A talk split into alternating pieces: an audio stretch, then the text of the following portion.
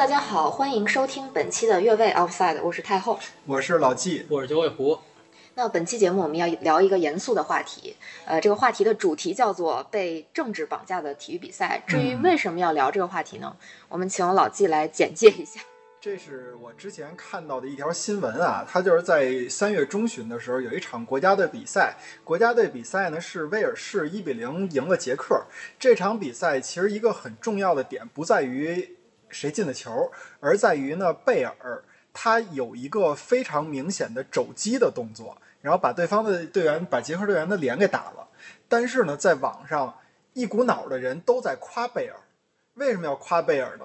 因为他击打的那个人在之前的一场欧联杯的比赛里边被诉，就是被涉嫌啊，说是种族主义，那个去用种族语言去辱骂了一些黑人球员，啊，所以说呢，那个网上特别是那些呃英国人，他就觉得这个贝尔做的对，你就是一个啊英雄啊这种人，然后你就肘击的对，你甚至应该再打他再狠点儿 啊，就这这个比呃就是这么一个事儿。所以说呢，很多人都在底下就在讨论说，足球比赛是不是已经被这个政治正确给绑架了？就是种族主义肯定谁都知道是不对的，但是你的解决办法是不是应该用这种方式去解决？其实贝尔肯定不是想用这种方式去解决这个问题，因为。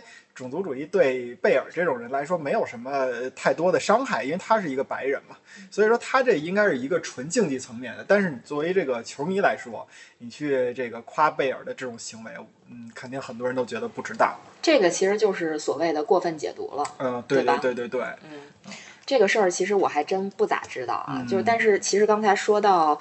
球足球场上的这些跟政治正确有关的，甚至政治不正确的东西，其实我想到了什么呢？想到了一八年世界杯的时候，瑞士队当时打呃塞尔维亚，嗯，然后在那些球员的那个庆祝动作，对扎卡会做阿尔巴尼亚之鹰的那个动作嘛？那会儿就其实。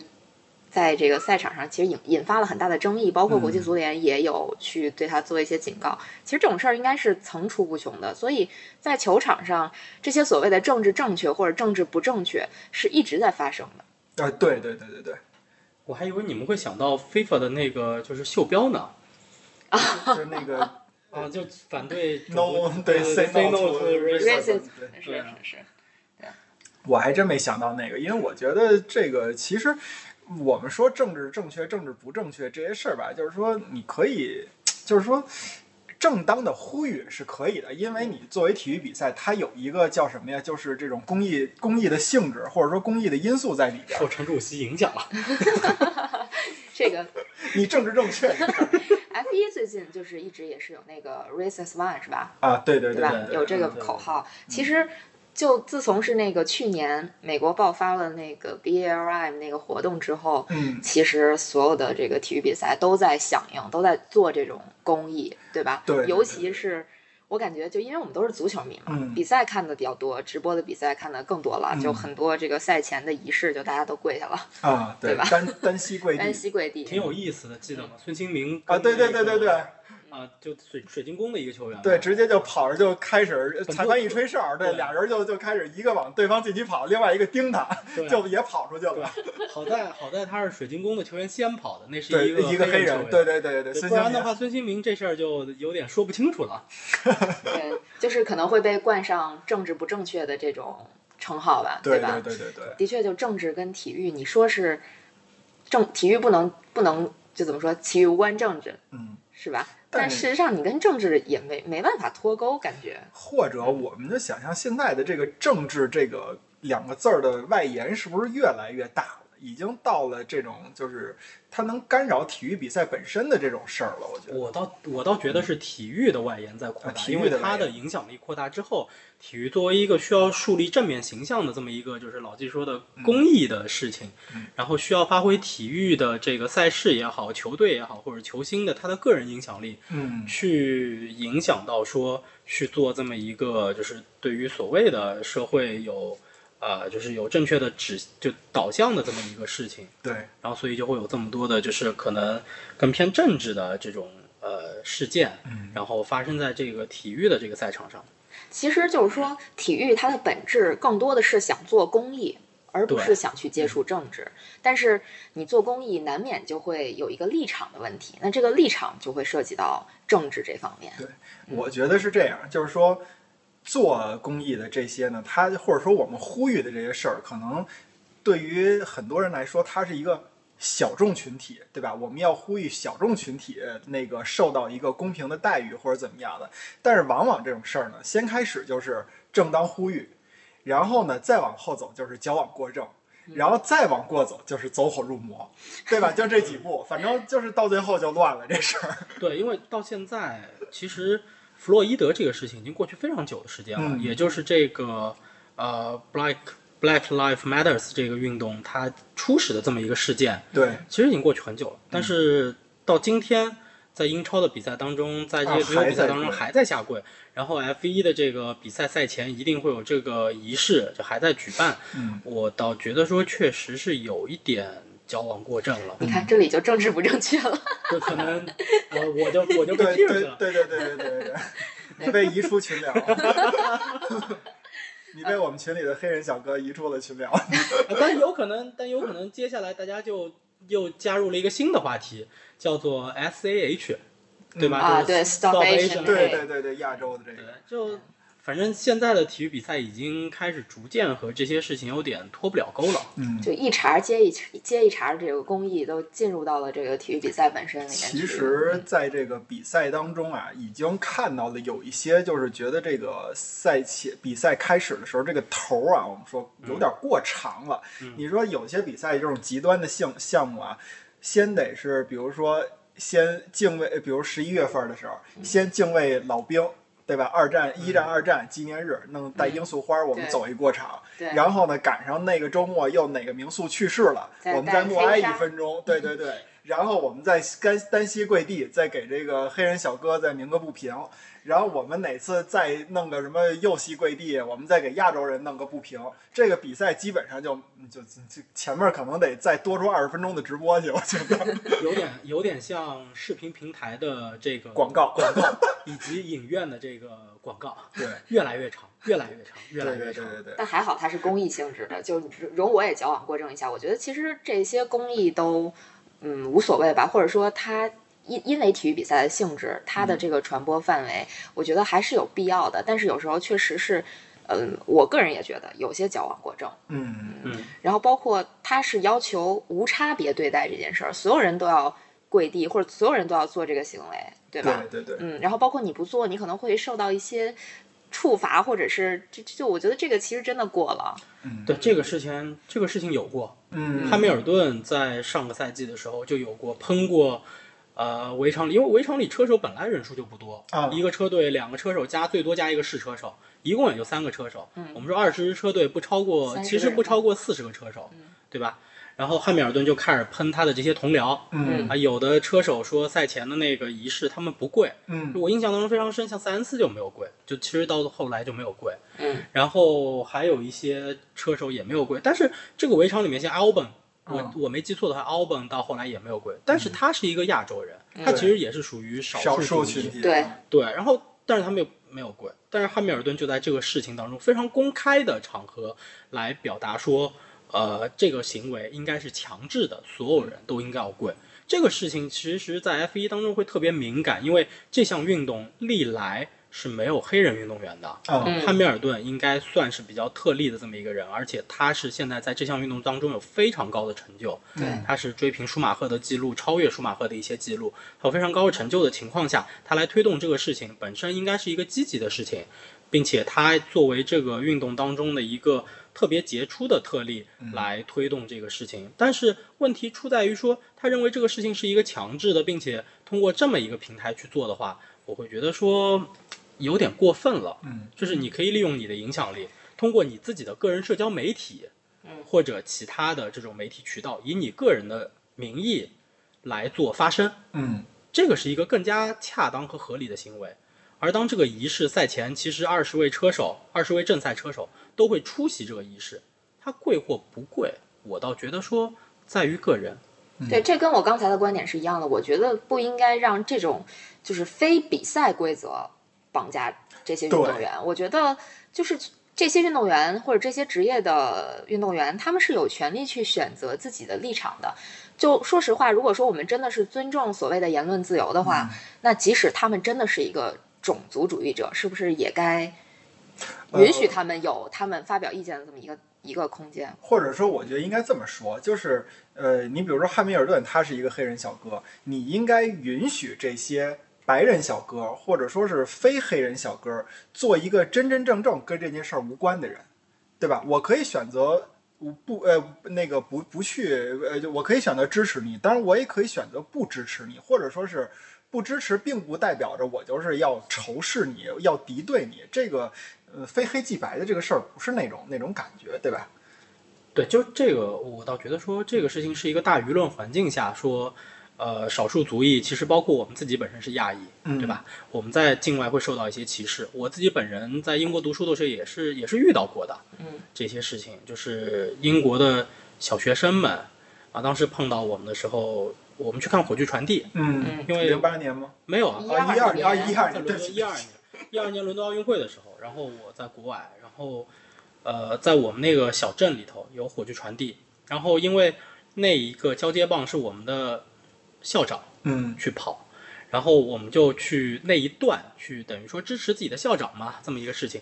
但是在我们去的路上，啊，马路对面就有那个英国本地的小学生，然后就会朝我们喊一些种族歧视的字眼，以及做一些手势，嗯，对。但是我们会选，其实我们当时是选择无视这个事情，嗯，就是因为你，首先第一点是，呃，在英国未成年人违法，他哪怕今天把你杀了，他都没事儿，对他都没什么事儿。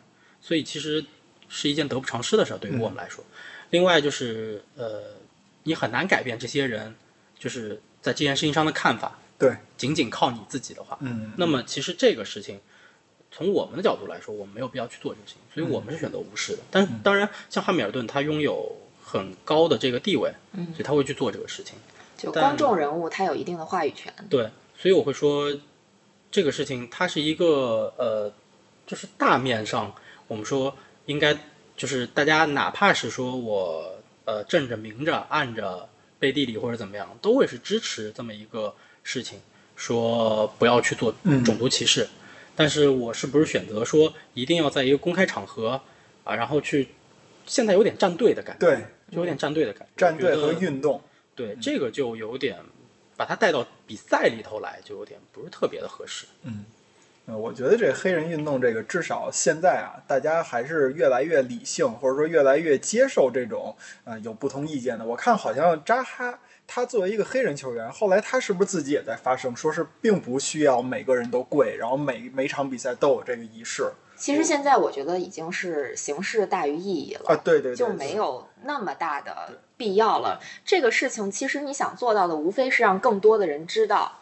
对吧？更多的人去接受你这个理念，那其实如果你已经做到了，那继续做这种形式主义，反而不如你用一些其他的实际行动去表达你的支持。嗯，对，我是这种感觉。对，而且实际上我会觉得，因为我在国外生活，我会觉得黑人的地位已经比黄种人高了。所以我们是不是应该支持一下？对，我们应该支持一下 S A H。S A H，对，应该非常支持 S A H。就这个是实话实说，就包括那天看到那个。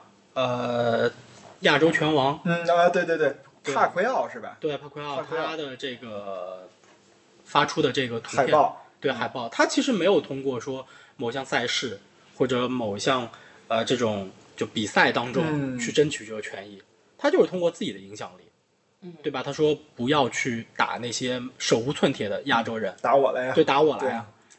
他是通过他是通过他的社交媒体的渠道，以及其他发出来之后，其他的媒体对他的转发，以这种方式去做这个事情的传播。那么他是在用他个人的影响力，我认为这是一个正确的方式。对对对对对，嗯，的确是，我觉得需要更多这样的发生。然后用真的是用他的实际行动去支持这个活动，比如说我前两天看视频，蕾哈娜上街了啊，对对对对对，他支持的是亚洲，对亚洲人，对对。然后他特别好笑的就是有一个亚裔男子问他他的 ins 账号是什么，然后蕾哈娜给他打了出来，然后那个亚裔男子说：“哇，你就是他呀，好厉害！”还是不认识，对，不认识。我觉得好逗啊，真的特别有意思。我觉得这种其实我觉得是可以支持的，对吧？是的，当然黑人在就黑人运动员在这项过程当中也是经历过一些波折的，就是我们其实，在有一期节目里面提到过的卡佩尼克的这个事情，可能还是有很多人对这个事件不是太了解。嗯，那么他当年也是就是一场呃运动当中。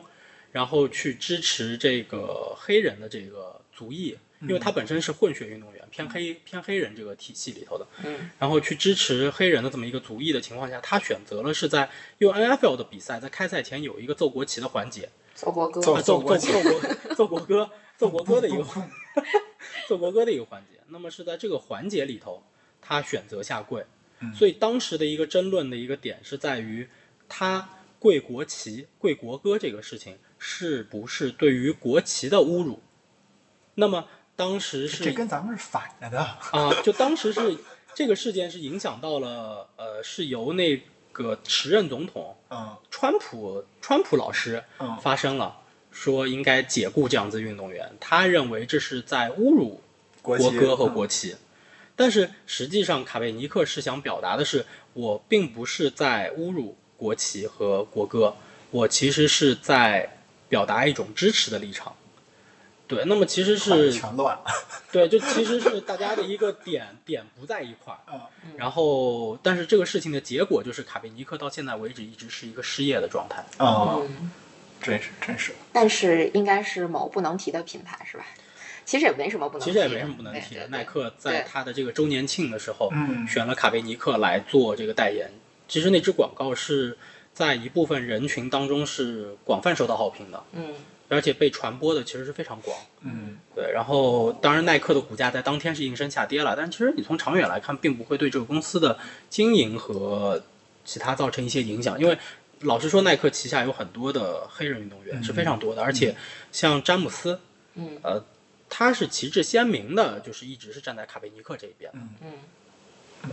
其实说到这些啊，你你们说的这个呢，我觉得它只是，呃，怎么说呢？体育比赛的这个，你可以理解成包装啊，或者说是这个外部的一些花絮啊，可能受到政治正确影响比较大。但是我想提的一点是什么呀？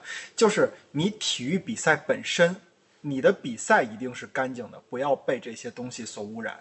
我觉得有几个事儿，一个是咱们刚开刚开头说的那个贝尔肘击这个事儿，你从规则上来说，怎么着它都是一个要吃牌的动作。对，结果你这些人去去支持贝尔的这种行为，那如果要是这种行为要是支持的话，那体育比赛里边没有什么不能解决，你就上拳头就完了，成了动用私刑了啊！对，就是这意思嘛，这是一点。然后另外一点就是，我不知道你们要一提到说是这个政治正确被呃体育被政治正确绑架是哪个事儿。反正我自己心里面是有一个有一个这个最早的线的。二零零二年世界杯，我是支持意大利队的。你们都知道，我意大利球迷。嗯。意大利队打韩国的时候，安贞焕进了那个头球以后，佩鲁贾那个老板说的是：“我不要安贞焕了，就是。”我我要把安贞焕解雇，嗯，就是因为他进了自己国家球啊，对对对对，而且是就是说白了是用这种不不不太理想的方式。然后那个当时佩鲁贾的那个主教练叫高奇，他也说了，说我不想让安贞焕再回到我的阵容当中了，我觉得这这这个做法是不对的。啊，然后你说这种情况，其实呢，你要说当时韩国队踢的是脏，但是作为安贞焕这个个人来说，他没有做错任何事情，他只不过是进了一个绝杀球，嗯，对吧？他至少在这个球的环节当中，而且那个球当时是一个任意球嘛，任意球他也没有任何的这种呃压人啊或者怎么着，他是一个干净的头球。就进了啊！那你你作为意大利人，这个当然当然，意大利人这个这个歧视亚洲人是全世界都出名的啊。那你还是他们球迷？那没办法，我喜欢人足球嘛，喜欢那衣服行吗？我喜欢人意大利时装。然后，对啊，就这这是一个绑架。嗯，对吧？我觉得这种绑架你就需要去考虑考虑。当然了，这事儿到最后的解决还是比较的皆大欢喜的吧。就是可能意大利人也琢磨过来了，然后他们也有点没皮没脸，就是只要利益在这儿了，他什么事儿都能干出来。跟那个啊，我就不说了。呃，反正 因为我老觉得意大利人跟某些咱们比同胞比较像。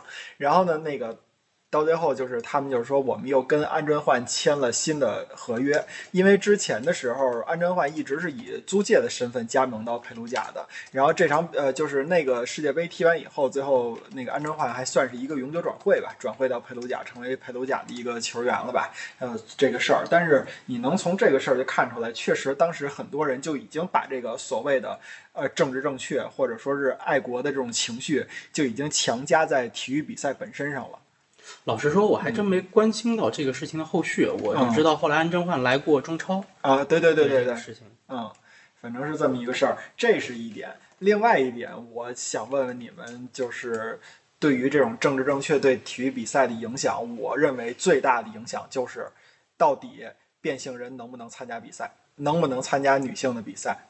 其实这个问题，我觉得是就特别难以真的难以难以划定的这么一个一个问题。因为其实前段时间我刚看了我之前一直追的一个美剧，叫《傲骨之战》。嗯，它其实里边有一个案子，就是一个特别认真刻苦训练的呃游泳运动员，想要代表美国参加奥运会，但是他的名额被另外一个人顶掉了。为什么会被那个人顶掉？就是那个人的能力确实比他强，但是那个人他是一个变性人。而且他一直在服用一些，就是他没有服用抑制他的那个某一种激素的药物，嗯，所以他的激素理论上其实是有一点点超标的，嗯，反正具体这个大家可以去瞧一瞧这个这个剧，就是我觉得这个真的是一个在道德层面上就或者。根本就不是政政治层面，其实是在道德层面上，到底你怎么判定它的一个问题？我觉得你在各个层面上都那什么，因为如果你要拿到这个叫所谓的政治正确这个，咱们就抛开政治正确这个事儿来说啊，我觉得就是变性人他其实是到底能不能参加女性的比赛，这应该没有什么可争论的，就是不能。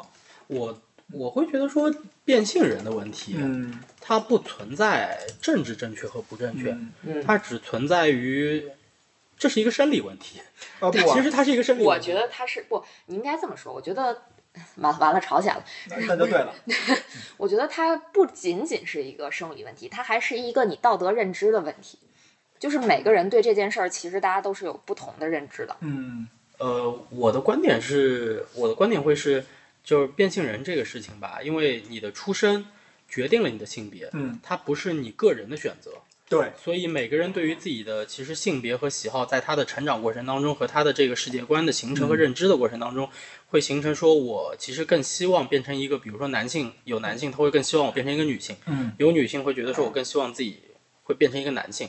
那么这就跟我觉得跟同性恋是一个样子，就是大家可以去自由选择性别和自己喜欢的性别的一个问题。嗯，然后从我的角度来说，我觉得它不存在道德问题。嗯，呃，但是它存在于体育比赛当中呢，它是一个生理问题，因为男性的某一些激素水激素的水平一定是高于女性的，你导致的结果就是他的成绩对运动表现，他的成绩一定会超过女性。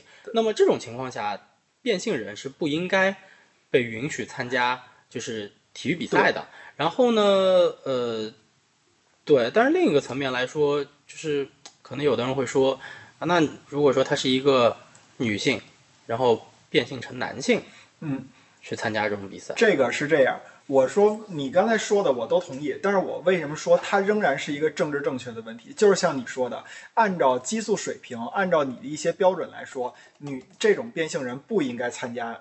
女性的比赛，但是她为什么能参加女性的比赛了？是因为很多人在打着我这种就是少数群体，我也要有这个运动的权利，我也要有参赛的权利，你不能剥夺我这样的权利，所以我必须要参加，能参加这种比赛，而且我认为我是一个女性，所以我必须要参加女性的比赛，这是。政治正确到这儿，这个这个点，你要说按照逻辑上来说，我们不就像我刚才说的，我们不考虑政治正确这个事儿，那你就没有什么可商量的，你就不能参加。但是现在已经出现了很多很多能参加的这种案例了，而且他们举的这个呃这个口号就叫体育就是人权，所以说这个事儿，我认为是一个典型的。被政治正确绑架的这么一个影响体育比赛的这么一个事儿。其实我觉得像这些国际性的体育组织，他们在界定男性、女性这个方面也是挺为难的。呃，你说的对，他这个事儿是这样啊，就是我看到的一个资料是，二零一八年的时候，有一个那个加拿大的运动员，他叫 Rachel 麦麦金农。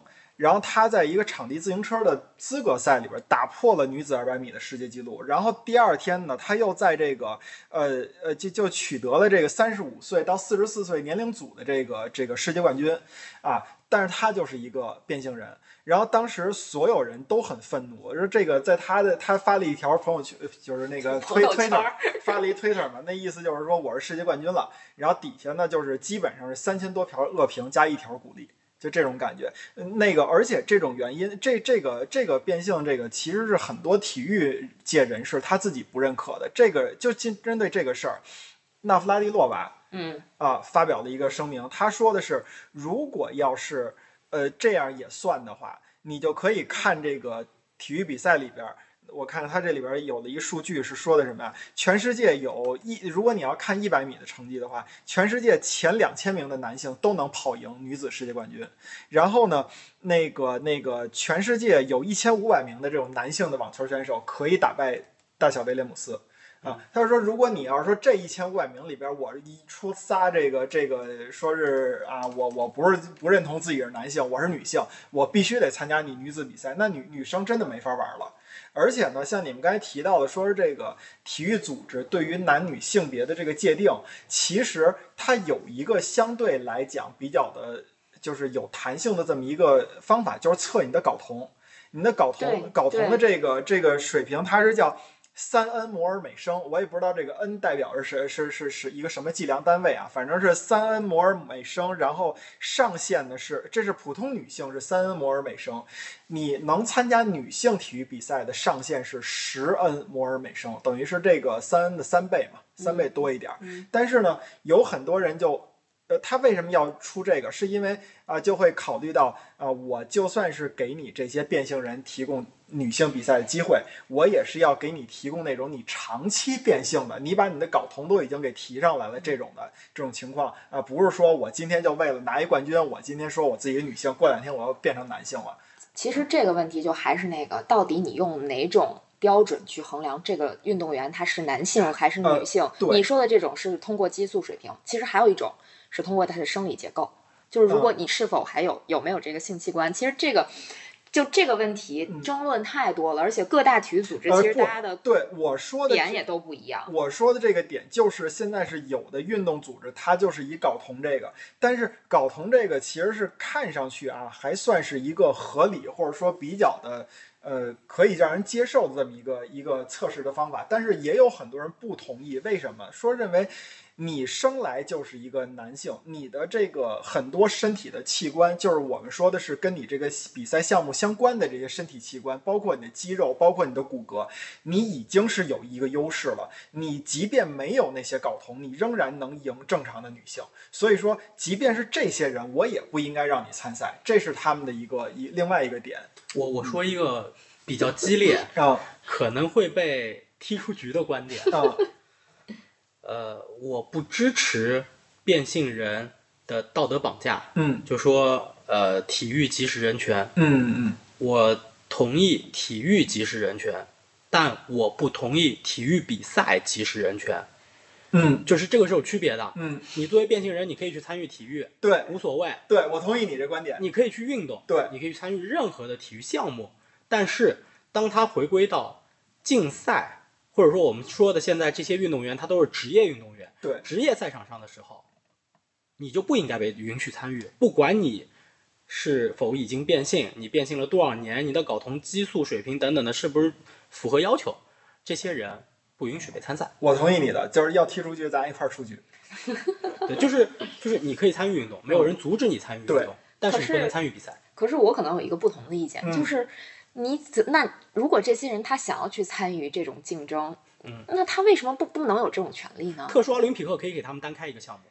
我这个我也，这又跟特殊奥林匹克又是完全不同的。呃，确实是他们其实咱们这么说啊，这个有很多事儿，你到现在我们看着是问题的事儿，大家看的也都是问题，他没有办法解决，是就是因为。我们看到有不同的观点在这查住了，你解决不了了。但是它确实是个问题，而且我我咱这么说啊，你说那个就这这种变性人，你来参加这个比赛，其实就相当于你你奥那个特殊奥运会里边，你为什么要分那么多层级？对吧？你可能上肢残缺，你是一个组别；你下肢残缺是一个组别。其实这这个就是你变性人，他的这个这个参与女子比赛，他的这个生理差距已经达到了说是在这个残疾人比赛里边要分出两级的这个这个这个跨度了。对，他就相当于是那个邹市明去和泰森进行拳击比赛，你觉得公平吗？就是就是这么一个概念。就是而且我想说一个非常有趣的点啊。那弗拉蒂诺娃是一个女性运动员，嗯，她认为这个事情是不被允许的，嗯，但是今天太后现在在这里是跟我们站在对立面的，对对对，她认为纳杜罗拉蒂沃诺娃也，你要允许大家有不同的意见，对对对，就包括就是其实我刚才说的也是这点，就即使比如说这个人是一个强烈的反同性恋者，嗯，就这么一个人，那你也不能剥夺他参加某种比赛的权利啊。同性恋没有啊，同性恋没有。我我就是拿这个来举个例子，我是这样的感觉，就我觉得也许到最后你归根结底要归根到。医学还不够发达。如果有一天医学能够把一个男人完完全全的变成一个女人，那是不是就意味着就不不存在这种问题了呢？那是不是特殊特殊奥林匹克也不存在了呢？因为他能把所有的病都治好。如果要是有那么一天，当然可以了，对吧？但是现在对，所以他们可以致力于去推进医学的发展，而不是在竞技竞技体育的领域。对对对，治标不治本。对对对对对，我们觉得就是说，呃，以你现在的水平。你最好的一种方式就是给这些人单开一个运动会，对吧？对，就是像我们说的这种特奥运动会、残奥运动会，对。啊，可能他这属于是某一项，对，它是特殊，也是特殊群体里边，对，你就自己跟自己比吧，就这种感觉，嗯。包括之前那个那个刀锋战士，对，呃，对，那南非那个冠军，他对他其实对他其实跑得比很多人都快，就是因为他的那个。那个机械臂啊，机械腿，对对对，它是其实是有有正向帮助的。对，呃，而且你看，咱们说这个，你在长跑不是你在短跑一百米的时候，当你风速顺风达到多少米的时候，你的这个这个这个成绩就不被计入了，对吧？他已经考虑到这么精细了。您那倒好，您这个这个一个男性的身躯，就是我意识里边认为我是一个女性，然后我就去跟女性参赛了。就这个确实啊，咱们就是说。对于女性来说太不公平了。对，我觉得在女性平权的这个过程当中，有一些运动员做出了非常大的贡献。嗯比利简金就是这么一个案例。嗯，他去真真实实的用自己的能力去打败了一个男性的网球的世界冠军。嗯，然后去争取女性运动平权，这么一个案例就摆在你的面前。但是现在突然间出现了一个。啊，曾经是男性运动员的，然后通过一个变性手术，对，然后去认为说我是女性来参加女性的比赛，剥夺了很多女性去争夺荣誉的这么一个机会。我觉得，其实就是竞技比赛它是残酷的，但是竞技比赛是需要建立在一定的公平基础上的。其实就像你们说的这种情况，你们不觉得其实有点像一道一道题吗？就是一辆火车，它在铁轨上，对，扳道工看见了，它到底是压死一个人还是压死一群人的问题。所以我们说这个没有没解无解。无对，我觉得现阶段它真是无解。就你们站在一个立场，我也站在。一个立场就是大家只不过是站群体还是站个人，其实这个东西或者我觉得这个事儿应该这么看，呃，性跨性别大战其实有很多，国际象棋有过，对吧？对。然后呢，还有哪儿有过？一九九二年巴塞罗那奥运会，咱们中国的那个张山打飞碟，咱们拿的是冠军，他参加的是男性的比赛。就是，而且刚才我们提到了这个，就是国际有些国际组织对于这个男女性，他通过睾酮的这个这个测试，说是啊，正常女性是三 n 摩尔每升，那我要求你不能高于十 n 摩尔每升。但是他反过来可没有要求，就是你一个完完全全的女性，你要去参加男性随便，对，因为他没有竞争力。对对对对，就是说我们得看你是要就是。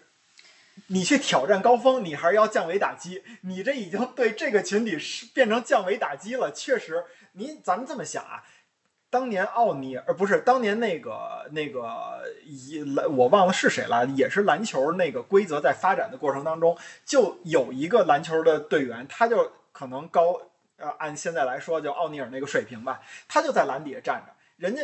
谁都他举着球，谁都摸不着。所以这个队的战术是什么呢？我就是把这个球扔给你，然后你嘣儿就进球了，扔给你嘣儿就进球了。这个运动已经没法看了。所以篮球。规则就因为它增加了三秒区这个事儿，你必须得跑起来，你必须三秒钟之内给我离开那儿，我才能让这个运动进行下去。而就像现在，他有有些人就说，如果女性的比赛这种让这个这个变性人去参与啊，那到最后的一个结果是什么？结果就是这个呃体育运动队，它女子运动队，它能否取得成绩，不在于女性。的水运动水平，而在于我这个运动队里边能招来多少个变性人。对，就是这个问题是在于这样，我不认为变性人有道德问题，是因为大家都有权利去选择我想要的这种生活和、呃生活的所有吧，就性别是其中之一。但是在你做任何选择的时候，你是有代价的，嗯，你是有代价的，所以就是你可以参与体育没有问题，你去玩儿没有问题，但是竞技体育不可以。其实我觉得现在咱们已经分出来了，你们俩其实是女权主义者，我是一个平 平权主义者。对对对，可以这么理解，可以这么理解，对是这个对对意思吧对其实作为男性来说，我们很政治正确，对对对对，因为我们确实希望看到的就是，纯粹的体育。呃，对，就是你，呃咱就这么说，你看 F 一的时候，去年奔梅奔的那个赛车比别的车每那个每场比赛都能快个一秒钟的这种时候，你就不想看这个比赛了以。至于我去看 F 二了。对，它确实没意思了。所以说，我们其实或者说我们没有任何的立场，我们只希望这个体育比赛能好看，而不是哦，我一看这长相我就知道今儿这一轮冠军，剩下你们那些小姑娘们，第二名、第三名你们随便争啊，对吧？对，因为 对对对，因为就是变性人，他是一个非自然手段。对就是我们刚刚说的篮球运动员这种，他增加三秒区这种，他还是一个自然手段。就其实他就生出来就长那么高，对他没有通过任何的其他的手段去拔高他的这个身高，啊、这样子去形成他的一个竞争优势，它是一个非常自然的手段。而变性人变成了一种非自然的手段，人为的手段去打造了它这么一个优势。嗯那么这种情况下，其实他就是不应该被允许参与竞技体育的。嗯，这个这个问题好深奥呀。对啊，这个问题我们已经聊到了这个这个，就其实我我要我说啊，我的立场真的是一直是站在平权的立场上。嗯就我我我个人觉得有些可能所谓的女权主义者还是有些过了。就是嗯这是我的看法，就骂我随便骂啊，因为我也不是啥名人，爱骂啥骂啥。但是我真的觉得平权可能真的比女权更重要，就是在我的角度来讲。嗯，其实我理解你的想法，就是说我这个甭管我做了什么样的选择，但是我都有追求更高、更快、更强的权利啊，对吧？你不能说是因为我怎么怎么样了，你就不让我参加运动会了，不给我发这个奖牌了。但是确实呢，我们也看到，就是我们俩的立场，就是说，您参加的这个项目确实 不该您参加是吧？就是就别人就没法玩了，真的是没法玩了，对就没法玩。嗯，就像是咱就说，呃，足球那个规划球员似的，对吧？嗯啊、我就是弄十一个黑人过来，啊，对吧？我我我去参，我他这名字注册都是三个字儿、两个字儿啊，然后那个国籍都是啊这个国籍啊，那个那那确实是他，就算是当年那个日本的那个叫。三都主，那个我这是我听过的嗯第一个这个规划球员。那为什么叫三都主？那就是桑托斯的那个日本的那个翻译翻译方法。但是巴西和日本啊对本本来他他是那个渊源，对，他是有渊，所以这个没有任何人说他，但是有一些其他的手段的那种的，对吧？啊，他也我怀疑过来了。你在说卡塔尔，对对，我就说卡塔尔，你说你说亚运会拿多少跑步冠军都是黑人，那是参加亚运会的种吗？越说越哎政治不正确我了。安全了。我觉得，就是如果说你站在呃，这叫什么世界民族大融合，还有包括这个全球化的这个进程来讲，这个移民也无可厚非啊。那男女混战吧。呃，移民移民无可厚非，就相当于现在我们说德国，嗯呃，国家土耳其对足球队里瑞士头，，嗯对土耳其裔、瑞士裔，包括克罗泽是波兰裔，嗯这非常多嗯。但是他们的一个点是在于，这些人其实他是土生土长出生在德国的，嗯嗯就是虽然他的父母辈可能都是从其他地方移民过来，但他们自己本身的出身是在本土，是在就是他们出生的这个地方，德国本土。当然，这当中也出现了像某一个不能提及名字的运动员这样子的，嗯愿意追根，呃，追根回到这个原来他自己国家的这么一个运动员，嗯，对吧？嗯呃，他他对于德国没有认同感，那么其实后来德国也把他踢出去了。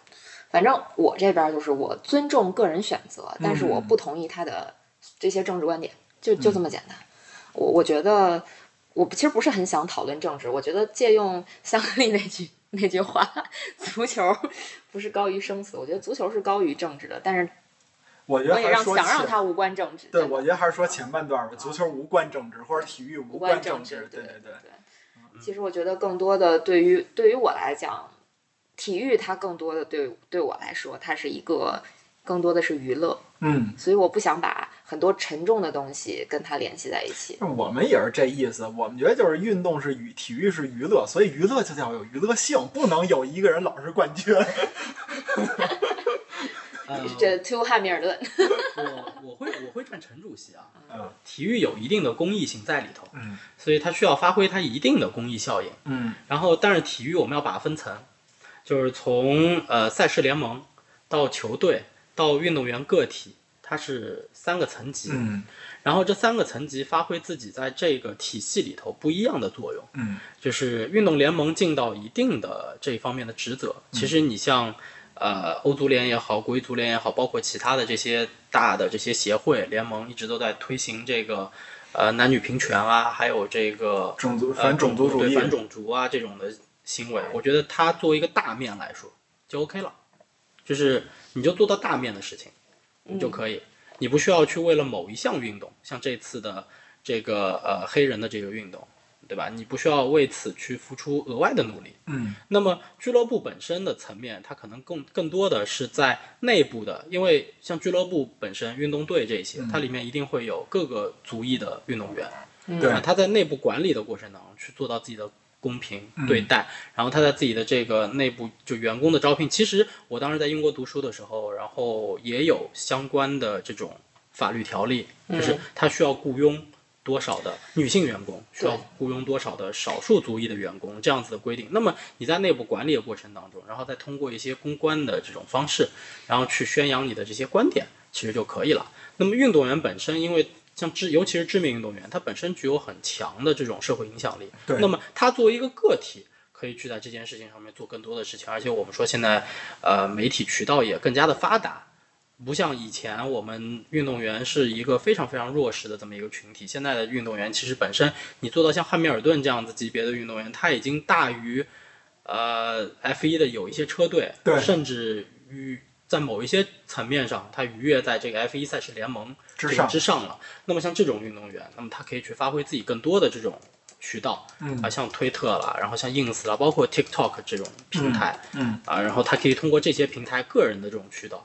去做更多的发声，嗯，那么这是三个层级的这个体系，在呃三个层级的组织，在这个体系里头去发挥各自不同的作用。你不要去，你不需要去绑架任何一个人，对，就必须要参与到某一项运动当中。我觉得你这个分层分的挺好的，确实是这样。我觉得你有特殊目的，我没有什么特殊目的，这个事情我承认我有点针对小黑，呃，针针对汉。汉密尔顿，就因为我觉得他做的有点过分了，嗯，就他并没有权利去指责他的同僚们，确实是对，按你说的那个，我一定要做这个事情或者不做这个事情。就我我还是那个观点，我觉得他有权利指责，但我也有权利讨厌他这种做法。对对对对，这个可能是更公平的一种说法。其实其实刚才你提到一点，就是关于在国外好多这个法律法规会规定说你企业要雇佣多少比例的这种少数族裔。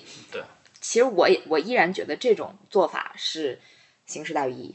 因为我的我有一个同学，他目前也是人在国外工作。他跟我说的就是，他说针对这种法律，有一些企业就是就是因为你是少数族裔，所以雇佣你，你可能去了这个公司就是一个吉祥物，嗯，你根本没有任何作用。